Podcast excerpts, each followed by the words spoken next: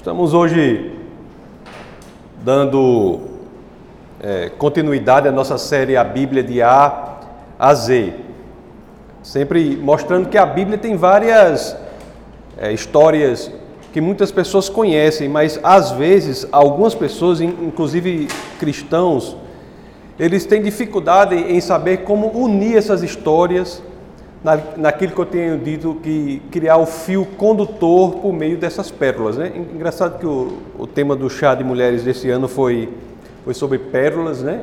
E a Bíblia parece ser um colar de pérolas mesmo. Você tem várias histórias que são muito belíssimas em si mesmas, mas as pessoas têm dificuldade em uni-las, entendendo não as histórias da Bíblia, mas entendendo qual é a história da Bíblia, qual é o fio condutor que trespassa todas essas pequenas histórias e forma um só, um todo só que vai dar aquela mensagem que é a mensagem da Bíblia.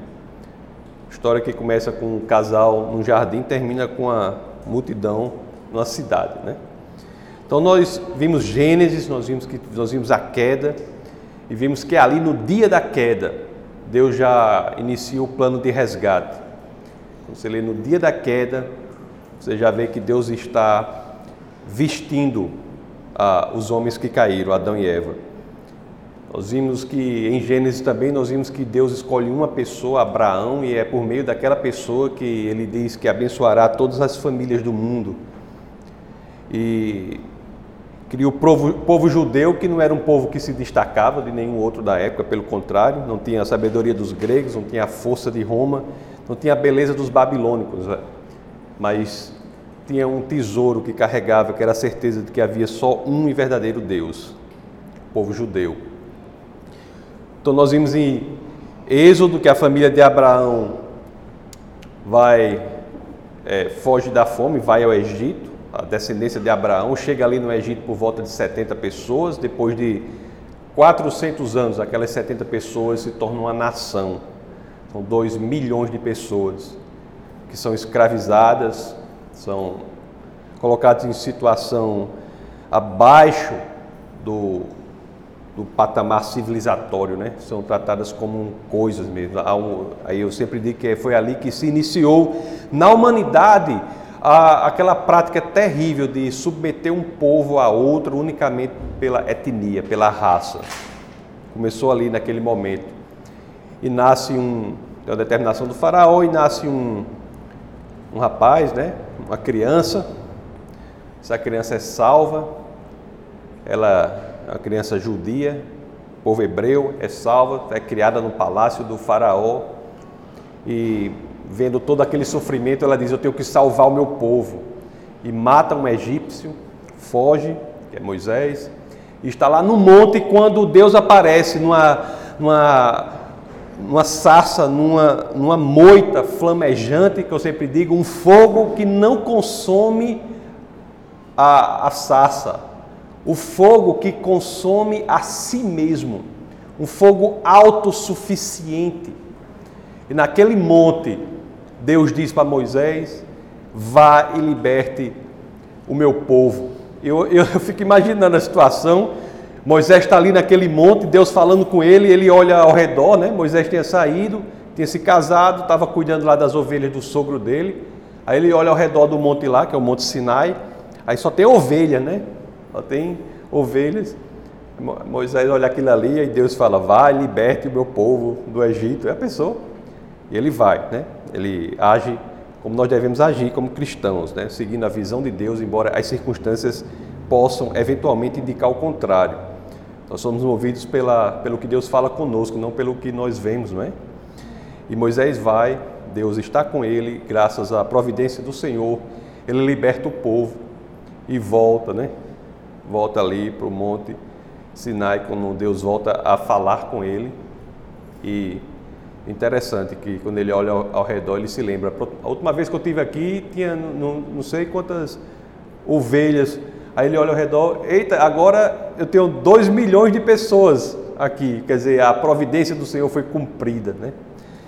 E de fato é impressionante. E a partir daí nós temos uma outra etapa no projeto de Deus de se mostrar o homem. Nós lemos no livro de Levítico, que é um livro que do ponto de vista teológico é importantíssimo é quando Deus vem habitar no meio do seu povo. Ele, nós aprendemos sobre o sacrifício do sangue e hoje nós vamos entrar no interessantíssimo livro de Números. Números é um livro, eu pessoalmente acho dos mais interessantes da Bíblia, sabia? É porque é ali pela primeira vez na história do povo de Deus que o Senhor pede algo ao seu povo. Verdadeiramente envolve o seu povo em um projeto. Verdadeiramente diz: Eu que lhe mantive, eu que fiz tudo por vocês, agora eu preciso que vocês se envolvam ativamente num projeto para que o meu propósito para a sua vida seja alcançado. Deus deixa claro que tem planos para nós, sempre deixou, né? Mas sempre Ele quer que nós nos envolvamos, que a gente saia da zona do conforto, que a gente deixe aquilo que nos dá o conforto para buscar o que Deus tem para nós. Então, pela primeira vez, nós temos aquele povo que é escolhido, como, conforme vemos no livro de Gênesis. Aquele povo que é liberto, conforme vemos no livro, é, vimos no livro de Êxodo. Aquele povo que é santo, conforme vimos no livro de Levítico. Pela primeira vez, esse povo que é escolhido, liberto e santo é chamado para se envolver em uma batalha. É por isso que o título dessa pregação, meus queridos, é assim, né? Seria, seria, será que nós temos coragem para viver o melhor de Deus para a nossa vida? É, é a pergunta que fazemos para nós mesmos hoje e que é feita para aquele povo naquela época. Será que aquele povo teve coragem para viver o melhor de Deus para a vida deles, para cumprir o plano de Deus, para superar, suportar atravessar tudo o que for possível para que o plano de Deus seja realizado, mudança de sair, sair da zona de conforto, mudança de paradigmas, ver as coisas sobre é, outro prisma, amar os inimigos. Será que é possível? Será que queremos fazer isso? É aí que nós vamos aprender do livro de Números. O livro de Números demonstra a história de uma geração e que infelizmente tomou a escolha errada. Mas nós vamos aprender com ela como não fazer hoje em dia. O livro de Números é um livro que dizem que os homens têm, é verdade isso, têm interesses assim artísticos às vezes diferentes das mulheres, né? Os homens gostam de às vezes de filmes de batalha, né? Livros de guerra. Livro de, de Números é um livro militar. Vocês já leram dessa forma é um livro militar. É um livro, se fosse, se os 66 livros da Bíblia fossem filmes, o livro de Números estaria na categoria da aventura militar, como se fosse ali Rambo, né? Na minha época era Rambo. Hoje tem, outro tem outras coisas, né? Mais modernas, mas era Rambo. E como é que começa o livro de, de Números? Começa como um, um livro militar. Deus fala para Moisés assim, pessoal, ele fala para Moisés assim: vamos fazer um censo. Contem os homens que podem ir para a guerra. É basicamente isso. Contem aí no meio de vocês quais são os que vão para a batalha, quais são os que estão aptos para ir à guerra. É por isso que, se vocês puderem, abram as escrituras já no livro de Números. Logo no início lá, Números no capítulo 1, logo no verso 1, 2 e o começo do terceiro, nós já vimos isso. o Senhor determinando que o líder conte o seu povo e veja quais estão aptos para irem à guerra. É isso que acontece em números. Veja bem se não é assim. Assim dizem as escrituras. Números primeiro. 1, um, um. No segundo ano após a saída dos filhos de Israel do Egito, no primeiro dia do segundo mês, falou o Senhor a Moisés no deserto do Sinai, na tenda da congregação, dizendo: Levantai o censo de toda a congregação dos filhos de Israel, segundo as suas famílias, segundo a casa de seus pais, contando todos os homens, nominalmente, cabeça por cabeça, da idade de 20 anos para cima, todos os capazes de sair à guerra em Israel. Conforme eu disse, é a primeira vez que Deus dá uma tarefa para o povo de Deus realizar. Você tem de realizar uma tarefa, você tem de se envolver numa batalha para alcançar o melhor de Deus para a sua vida, que é viver os projetos dele para a nossa vida. E ele diz: Eu quero o melhor para você, mas exige, isso exige algo de você. Exige que você se envolva. É como se o melhor de Deus não fosse por si só algo que nós recebêssemos, mas fosse algo que nós recebêssemos no caminho na nossa luta, na nossa, no nosso engajamento, engajamento no projeto dele para a nossa vida. E é isso que Deus diz. E o livro mostra depois o direcionamento do Senhor para que se preparasse para essa tarefa. O capítulo 2 traz, talvez, um dos elementos visuais mais belíssimos das Escrituras. É uma coisa fabulosa. Eu sempre falo assim que eu tenho oportunidade sobre os elementos visuais da Bíblia, porque o Senhor ele usa de elementos visuais para nos ensinar, não é? Quando nós estudamos a arca, ali nós vimos que entre os dois querubins você tinha o propiciatório, que pode ser traduzido como lugar da misericórdia. Ou seja, entre os dois querubins que representam o julgamento de Deus, você encontra o lugar da misericórdia do Senhor, que é o o, a mensagem principal do Evangelho, encontrar a misericórdia no lugar do julgamento, no meio do julgamento.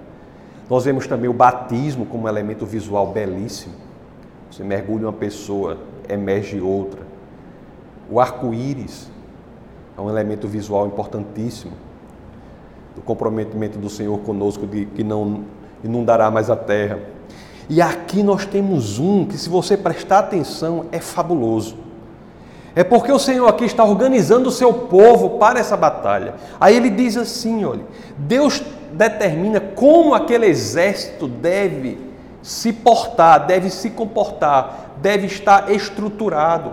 E a forma que o Senhor diz é simplesmente essa. Ela diz, ele diz assim: coloque o tabernáculo representando a presença do Senhor no meio. Você coloca três tribos à frente, três atrás, três ao, à direita e à esquerda, à esquerda. Três ao norte, três ao sul, três ao leste e três ao oeste. Então o exército era organizado dessa forma. Deus no meio, com três tribos ao norte, três ao sul, três ao leste, três ao oeste. Eu estava lendo um livro é, uma vez e o rapaz disse uma coisa que eu achei assim, tão interessante sobre isso. Ele disse assim: Você imagine se nós tivéssemos os satélites que temos hoje e esse satélite estivesse vendo esse exército organizado e marchando na direção daquilo que Deus tem para eles, o que é que você viria? Você viria a imagem da cruz. A imagem da cruz, com Deus no centro, marchando na direção do plano de Deus para a nossa vida, já naquela época. Uma simbologia interessantíssima da mensagem da cruz. Somente pela mensagem da cruz na direção do que o Senhor tem para nós, colocando Deus no centro, cada um sabendo o seu papel na igreja, a sua função, sem graus de importância, entendendo que se todos agirem de forma ordenada, correta, no símbolo da cruz nós atingiremos o nosso alvo. Isso é, isso é uma mensagem belíssima. Então o exército é treinado a se organizar e eles começam a sua jornada. Lá em Números 10, no verso 11, nós vemos o início da jornada. Diz assim, ó. Assim dizem as escrituras, Números 10, Números capítulo 10, verso 11.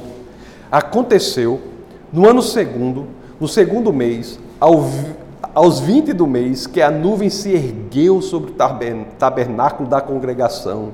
Os filhos de Israel puseram-se em marcha no deserto do Sinai, jornada após jornada e a nuvem repousou no deserto de Parã. Assim, pela primeira vez se puseram em marcha, segundo o mandado do Senhor por, Moisés. Meus queridos, isso é de uma beleza impressionante. Eu acho assim uma simbologia da igreja que talvez eu não consiga encontrar de forma mais elegante nas Escrituras. Nós temos aqui o povo de Deus, mais uma vez, reunido, organizado, marchando adiante na direção do Senhor, na simbologia da cruz. Essa mesma cruz que está aqui, não é? cristianismo sem ela é desprovido de qualquer significado.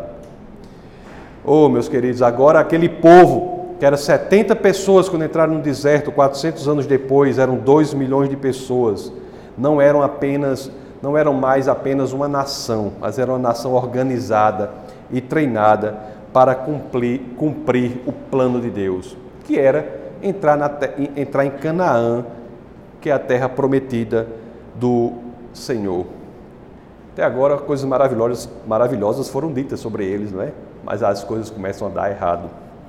No transcorrer daquela jornada, assim como ocorre também na nossa jornada aqui, né? Hoje em dia, nas igrejas, no povo de Deus, no transcorrer da jornada, alguns começavam a reclamar insistentemente.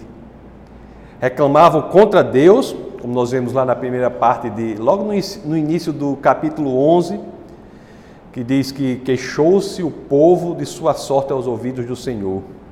Também reclamavam do seu líder, quando vemos um capítulo subsequente, capítulo 12, logo no início, na, na história de Miriam e Arão. A mensagem daí é que nós devemos ter cuidado hoje, nessa nossa batalha para Cristo, com a reclamação, com a murmuração, não é? A, a reclamação, a murmuração são como rachaduras que fazem esvaziar, ralo adentro, toda a nossa força espiritual. Isso é uma verdade, viu? Quando nós entramos no espírito de murmuração, de reclamação, nós nos tornamos vazios por dentro. Toda a nossa força espiritual é desperdiçada, jogada fora. É por isso que nós temos que ter bastante cuidado toda vez que nos investigamos e encontramos em nosso coração qualquer indício de insatisfação. Muito cuidado para que a insatisfação, mesmo que justificada, não seja transformada na murmuração, na reclamação. Meus queridos, não raramente, ou pra, por que não dizer quase sempre, a murmuração é o primeiro passo para uma decisão errada. Quase sempre. E, e não muito tempo depois dessa história aqui que eu tô, do momento da história que eu estou contando, aquele povo de Deus iria descobrir isso. Eles iriam tomar uma decisão errada. Mas Deus, ele orienta Moisés a fazer o seguinte: a planejar e diz: olhe, mande alguns líderes, doze líderes desse exército aí, mandem a terra prometida para que eles possam ver lá a situação, para que possa voltar e a estratégia que possa ser construída para que a terra seja ocupada seja feita de forma mais inteligente. O líder, tá, Deus está dizendo, vá buscar informações para você decidir adequadamente. Então já tinha o machado, estava no deserto de Parã, quando Deus orienta Moisés né, a constituir aqueles doze que são conhecidos popularmente pelos doze espias, não é? A constituir aqueles doze espias para que eles possam ir lá e pegar informações. Isso está já no outro capítulo, que é Números 13, no comecinho.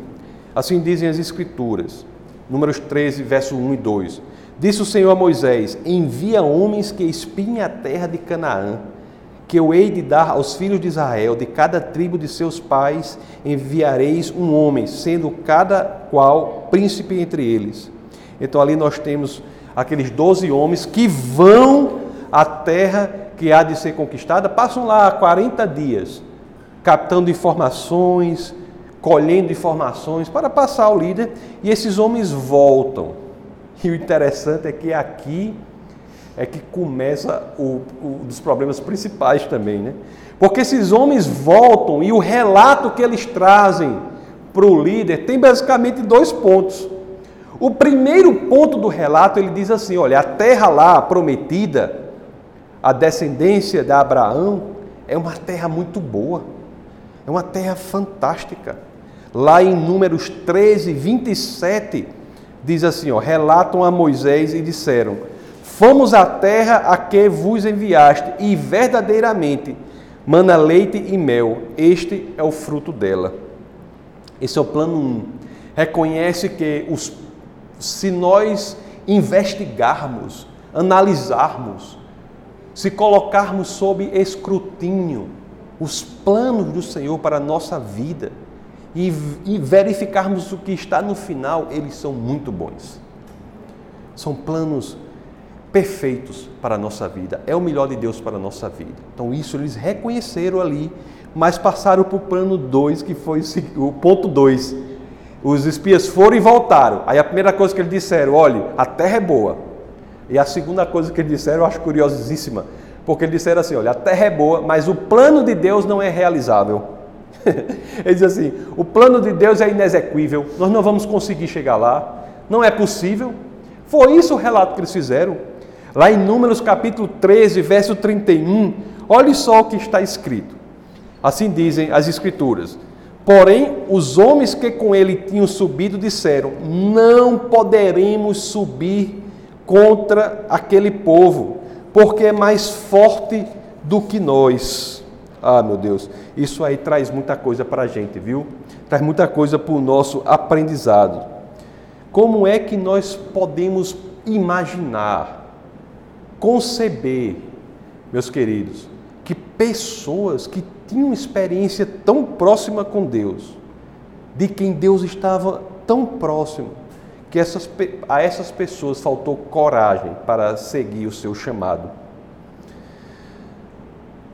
Olha, eu vejo muito essa, essa, essa pergunta sendo feita por aí. Essa pergunta é feita assim: Você quer viver o melhor de Deus para a sua vida? É uma, é uma pergunta, não é? Mas tem outra pergunta, que é, que é o tema da pregação. Você tem coragem para viver o melhor de Deus para a sua vida? Você iria se, se impressionar como, em muitos casos, a, as respostas para essa, essas duas perguntas seriam diferentes.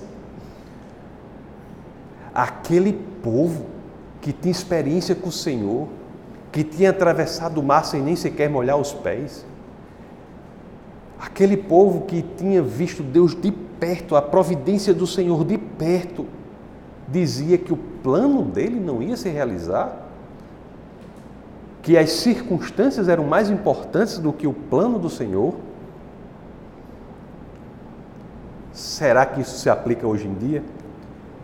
aos nossos dias? Será que às vezes as circunstâncias nos colocam numa situação e às vezes dizemos o plano do Senhor não se realiza? Quando ele prometeu, o pior é que a consequência disso às vezes pode ser ainda mais desastrosa. Você veja o que acontece com aquele povo no deserto. Lá em Números capítulo 14, no comecinho, versos 1 a 4, olhe só o que eles dizem. Levantou-se, pois, toda a congregação, depois que o povo escutou esse relato de que eles não iriam conseguir conquistar, que o plano de Deus não seria realizável. Olhe só o que, é que acontece. Levantou-se, pois, toda a congregação e gritou em voz alta, e o povo chorou aquela noite. Todos os filhos de Israel murmuraram contra Moisés e contra Arão e toda a congregação lhes disse: estou falando de um povo que tinha de maneira direta recebido as bênçãos e providências do Senhor. Aí, olha só o que é que diz aqui, voltando às Escrituras: Tomara tivéssemos morrido na terra do Egito, ou mesmo neste deserto. Já pensou? Que coisa, não é? Que coisa. E o interessante é que às vezes nós temos que ter cuidado com aquilo que brota do nosso coração, porque foi exatamente isso que aconteceu com aquela geração. Pensaram sobre isso? Ele disse: Tomara tivéssemos morrido no deserto. E foi isso que aconteceu àquela geração. Foi a geração que viveu no deserto. Olha só lá em Números capítulo 14, ainda, verso 22. O Senhor, diante daquilo, não é? se torna. Olha só o que diz aqui: olha, nenhum dos homens que, tendo visto a minha glória e os prodígios que fiz no Egito e no deserto, todavia me puseram à prova já dez vezes e não obedeceram a minha voz. Nenhum deles verá a terra que, com juramento, prometi a seus pais. Sim, nenhum daqueles que me desprezaram haverá. Porém, o meu servo Caleb Visto que nele houve outro espírito e perseverou em seguir-me, eu o farei entrar à terra que espiou, e a sua descendência a possuirá. Olhe, quando nós nos magoamos diante das promessas do Senhor, isso magoa mais ainda o Senhor. É uma coisa que realmente afeta muito o coração de Deus. Olhe só o que Deus diz lá no capítulo 14, no verso 11. voltando um pouco, olhe só o que ele diz assim, ó. Disse o Senhor a Moisés: Até quando me provocará este povo e até quando não crerá em mim, a despeito de todos os sinais que fiz no meio dele? Será, meus amados, que nós hoje em dia, diferentemente daquele povo, nós verdadeiramente, verdadeiramente confiamos no Senhor? Será que isso está impregnado na, no, no nosso coração de forma que as circunstâncias contrárias não possam pesar mais do que a palavra de Deus? Será que não temos coragem de seguir o plano, a visão de Deus que Deus nos deu? Ou, como muitos, infelizmente, às vezes escolhem deliberadamente, eles escolhem ser como aquele povo foi no deserto. Eles escolhem ser um, um crente salvo. Aquele povo que morreu no deserto era povo de Deus ainda, viu? Ele não deixou de ser povo de Deus, não. Ele ficou lá no deserto perambulando durante toda a geração, morreu lá, mas era povo de, Deus. A manutenção, a provisão do Senhor continuou para eles. Mas se tornou um povo provido, mas inútil aquele povo provido, mas inútil, ainda era um povo de Deus, mas não foi, não conseguiu viver no melhor que Deus tinha para a vida deles por falta de coragem. É o que eu digo. Hoje em dia nós vemos também crentes que têm por missão perambular, andando em círculos, na sua própria vida, sem seguir um projeto do Senhor para a vida dele. É uma coisa muito forte isso, entendeu? É uma coisa muito forte. Nós temos que ter muito cuidado para que nós não nos tornemos em nossa vida crentes acostumados à provisão do Senhor, mas totalmente cegos quanto ao melhor que Ele tem para nós, que é seguir o plano dele para a nossa vida, mesmo que isto possa ser traduzido em sair da zona de conforto mudar paradigmas que temos, entender e priorizar o que é verdadeiramente importante. Como nós podemos evitar, meus queridos, com base nessa história triste do livro de Números, como nós podemos evitar que nos tornemos uma geração perdida? Como podemos evitar? O que, é que as Escrituras nos dizem sobre isso? O que, é que as Escrituras nos dizem? O primeiro ponto muito importante é que nós devemos estar certos qual é o chamado de Deus para todo cristão. Nós temos chamados específicos, mas há um chamado que é para todo cristão. Todo mundo que verdadeiramente diz que, sim, que Deus é o Senhor da sua vida, Jesus é o Senhor da sua vida, tem pelo menos um chamado. Esse chamado é, pode ser reduzido ou resumido no que está lá em Marcos, capítulo 12, 28, que diz assim, começando da segunda parte do 28, pergunta assim a Jesus: Qual é o principal de todos os mandamentos? Aí responde Jesus: O principal é: Ouve, ó Israel, o Senhor, nosso Deus, é o único Senhor. Aí ele diz: Amarás, pois, o Senhor teu Deus de todo o teu coração, de toda a tua alma, de todo o teu entendimento, de toda a tua força. O segundo é: amarás o teu próximo como a ti mesmo. Não há outro mandamento maior do que esse, e esse é um chamado para nós que devemos colocar em prática, exercer na nossa atividade real, concreta, esse amor que devemos ter, tanto pelo Senhor quanto pelo outro. E tem também outro, outro desdobramento disso, que é a grande comissão, lá em Mateus capítulo 28, verso 19, no início, que todos conhecem, que diz assim, que diz, Ide, portanto, fazer discípulo de todas as nações. É isso que nós devemos fazer.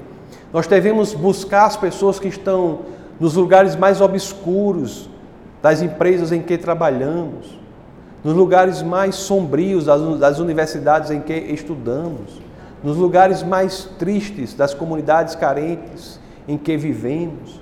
Nós devemos buscar as pessoas amando-as, mostrando a verdade, a verdade que está em Cristo isso não é para uns e não para outros, é para todos os cristãos. Aquele cristão que efetivamente não coloca isso como primeiro ponto das suas prioridades, em muito não se diferencia daquela geração perdida no deserto, que ficou perambulando durante décadas, resolveu morrer no deserto, acostumado às migalhas que, compara, que, são, que são migalhas se comparadas com a alegria e regozijo eternos que somente estão quando cumprimos verdadeiramente o plano do Senhor para a nossa vida. É por isso que é preciso que nós nos envolvamos no plano de Deus para a nossa vida, nos envolvamos no corpo de Cristo, nas igrejas, que possamos fazer da nossa vida uma experiência para fazer o plano de Deus progredir.